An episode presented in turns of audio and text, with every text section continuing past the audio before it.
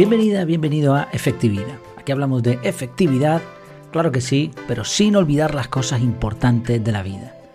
El episodio de hoy se titula Tengo tantas tareas entrantes que no me da tiempo ni a capturar. Y no es una, no es una ironía ni en plan de chiste, es una, es una expresión que utilizó, bueno, más o menos parecida, Alfredo. Ya tratamos una consulta de, de él hace unas semanas atrás, más o menos, y la había dividido en dos porque pensaba que eran dos temas distintos. Eh, Alfredo es, mm, oyente, iba a decir escuchante, creo que es correcto, escuchante también. Bueno, es oyente del podcast y también es alumno del Él me contaba que trabaja como jefe de mantenimiento en un hospital y como nos podemos imaginar tiene un montón de entradas, de inputs que, que le, van, le van viniendo y bueno, y es difícil de gestionar, obviamente. Él decía, leo textualmente, las interrupciones me sobrepasan. No logro capturar la totalidad de las cosas que me llegan por la vertiginosidad de la demanda. Y aunque la consulta venía a colación de cómo usar el método CAR, a él le faltaban algunas lecciones extra donde se, donde se entra más en detalle en este tipo de situaciones, situaciones extremas, pero en realidad la solución pensé en traerla al podcast porque es aplicativa a cualquier metodología lo que vamos a ver hoy. Yo ya le respondí por privado, pero quería extenderme un poquito más también aquí.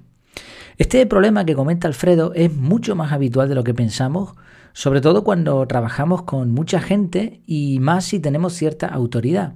La explicación de esto es muy sencilla. A más relaciones personales o interpersonales, más posibilidades de inputs, más posibilidades de que nos vengan tareas que tenemos que atender. Ahora bien, cuando nos sobrepasa, ese punto en el que nosotros decimos, ya no puedo más, no es que no tengo tiempo ni de respirar, en ese punto, ahí ya sí que tenemos un problema. Es esas sensaciones son indicativos de que algo está fallando.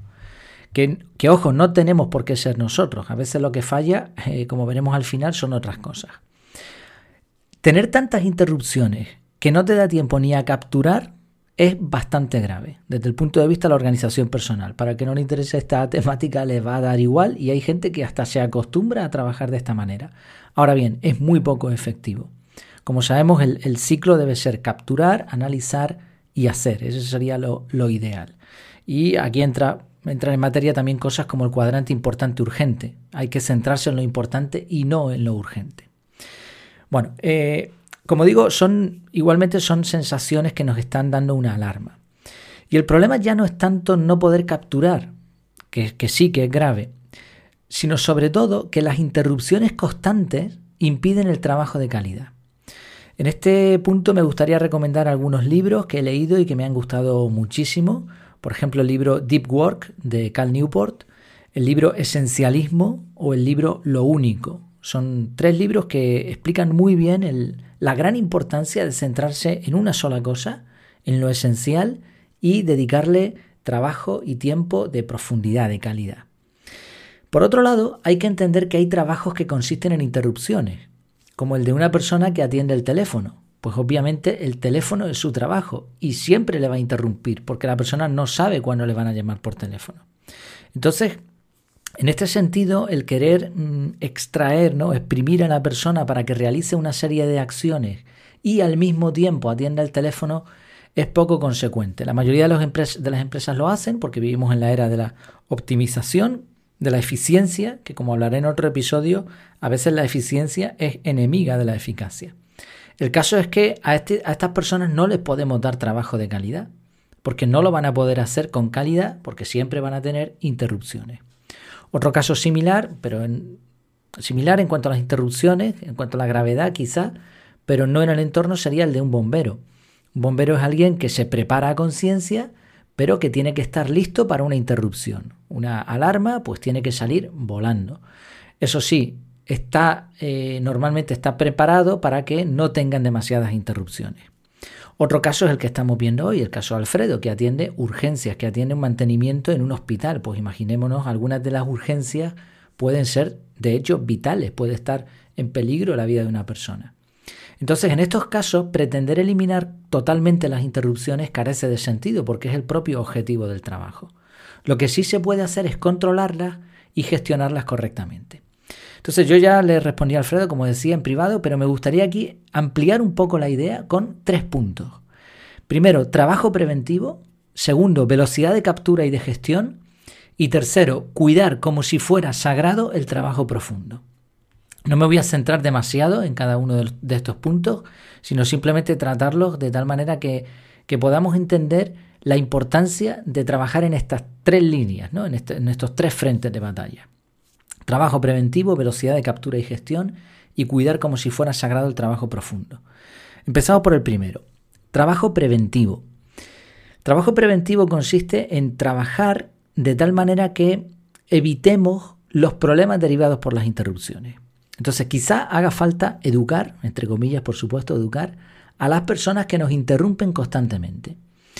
Ojo, sin perder el buen rollo, tenemos que equilibrar eh, las buenas vibras, las buenas relaciones y tampoco podemos prohibirle a nadie que nos venga, ¿no? Queremos ser accesibles, sobre todo si tenemos subordinados o compañeros. Entonces, sin perder el buen rollo, hay que hacer entender a otras personas la gravedad de las interrupciones cuando estamos haciendo un trabajo importante. La idea precisamente no es cortar el rollo, como se suele decir, sino ganar efectividad para después tener tiempo tranquilamente de irnos a nuestra casa, incluso tomar algo con los compañeros si, si así lo decidimos. Un segundo punto sería delegar parte de la autoridad con el objetivo ya no de que nos hagan trabajo, eso es otro tema, sino para que nos filtren la información y solo nos avisen con lo realmente importante. Sería incluso conveniente poner varios niveles de filtrado de autoridad, de tal manera que cuando llegue una consulta sencilla la persona la pueda gestionar, si no la pase un superior y si no al final llegue a la persona con más eh, autoridad. Un tercer punto sería que todos entiendan la diferencia entre importante y lo urgente. Y esto, esto es algo que la mayoría de las personas no entienden. Pero si se ponen algunos ejemplos, todo el mundo lo comprende. Es, algo curioso porque no es difícil de entender, pero en la práctica eh, como que, no lo aplicamos o, o quizá nuestro cerebro nos engaña, no lo sé. El ejemplo más sencillo es el del coche. Eh, si tú le das un mantenimiento y le cambias el aceite, y le cambias las bujías o, limpias los inyectores, si en gasoil, lo que sea que hagas, si haces un mantenimiento preventivo, es difícil que el coche se te rompa. Entonces tienes que dedicar tiempo a eso. ¿Eso qué es? ¿Urgente o importante? Bueno, pues es importante, da igual si le cambias el aceite hoy o mañana. No hay una urgencia real ahí, pero es importante. Ahora, cuando tienes una avería del coche porque no le cambiaste el aceite, ¿eso qué es? Urgente. Urgente e importante además, porque necesitamos el coche. ¿Qué ocurre con las urgencias? Que la mayoría de ellas se podrían ahorrar si dedicásemos tiempo a lo importante. Entonces, este cuadrante, el cuadrante de Covey se le llama, o la matriz de Eisenhower, nos permite entender eso. Las personas que están a cargo de, diferentes puestos, algunos lo entienden, pero probablemente las personas que tengamos por debajo nuestra, que, trabajen para nosotros, es muy probable que esta, esta parte no la entiendan. También relacionado con esto, un cuarto punto es que todos entiendan quién se encarga de cada cosa. Esto ahorra muchísimo tiempo, muchísimas consultas e interrupciones. Y por último, creo que es muy importante y cada vez más tener alternativas de comunicación efectivas. Las personas tienen que entender qué tipo de comunicación van a poder usar dependiendo de la urgencia del requerimiento. A veces puede ser un WhatsApp, a veces puede ser un eh, correo electrónico, a veces una llamada de teléfono o a lo mejor nos tenemos que presentar y hablar en persona con, el encargado del tema. Entonces esto se debe establecer, no se debe dejar ahí a criterio personal. Para esto, por cierto, para este trabajo preventivo, vienen muy bien las formaciones en efectividad personal, porque si nos fijamos, las organizaciones, las empresas pueden tener sus sistemas de organización pero a veces también hay que trabajar con la persona, con cada persona. De hecho, si cada persona fuera efectiva, dando igual el método que, utilizase cada una, aunque fuesen distintos, probablemente la empresa funcionaría bien. Vale, tenemos el trabajo preventivo. El segundo campo de batalla sería la velocidad de captura y gestión. Uno de los problemas que observo en las personas que utilizan se captura de una forma muy lenta. El método de captura que elijamos debe ser rapidísimo, debe ser algo, algo automático, algo que no tarde nada en hacerlo. En este sentido, lo más rápido que yo he encontrado es, una nota de audio. Ponemos el micrófono, decimos lo que sea y ya es mal. Cuando nos digan algo, perdona un momentito que lo voy a anotar, o que lo voy a grabar, o perdona que lo capturo. persona adecuada. Para esto, el trabajo preventivo que decíamos. Siempre, si es posible, más o menos rápido, es necesario capturar, aunque sea con el, con el objetivo de registrar. El trabajo profundo. Lo que le recomendé a Alfredo, que no sé si, si le ha podido funcionar o no, es que en la medida de lo posible ponga un bloque de tiempo, con uno quizás suficiente al tiene que elegir un momento del día en el que no haya interrupciones. Si fuese posible, reserva como sea, pero creo que de lunes a viernes jornada laboral deberíamos tener este, este mínimo bloque de análisis. Y por último, si es necesario, medidas cerrojo. Como vemos en los tres puntos, en los tres campos de batalla, trabajo preventivo, velocidad de captura y gestión, y es necesario un gasto de tiempo en educación. Normalmente cuando esto se hace y se aplica correctamente, o sea, no abarcamos entonces ya es tremendamente evidente que hay un déficit de personal y entonces será la empresa quien tenga que solucionar este problema. En ese momento ya tocará priorizar tareas y eliminar todo lo no esencial. Sí, en resumen, cuando tenemos tantas tareas entrantes que no nos da tiempo ni a capturar, evidentemente hay un problema. Tres puntos de trabajo.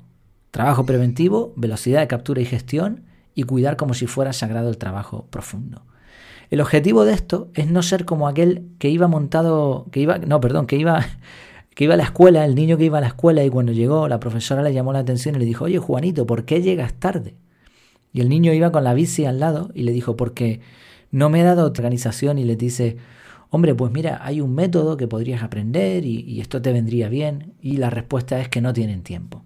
Bueno, pues exactamente lo mismo, ¿no? dediquemos tiempo, porque ese tiempo, a aprender técnicas como hemos visto hoy, a pensar un poco cómo podemos arreglar este tipo de problemáticas, porque eso nos va a permitir trabajar después de una forma mucho más cómoda y efectiva. De nuevo, espero que les sirva también esta ampliación y ya sabes, estoy disponible para cualquier consulta que, tengas, que, pienses que te puede ayudar en cuestión sobre todo de productividad personal. Las consultas efectividad.es barra contactar. Oye, pues muchísimas gracias eh, por tu tiempo, por tu atención y hasta la próxima.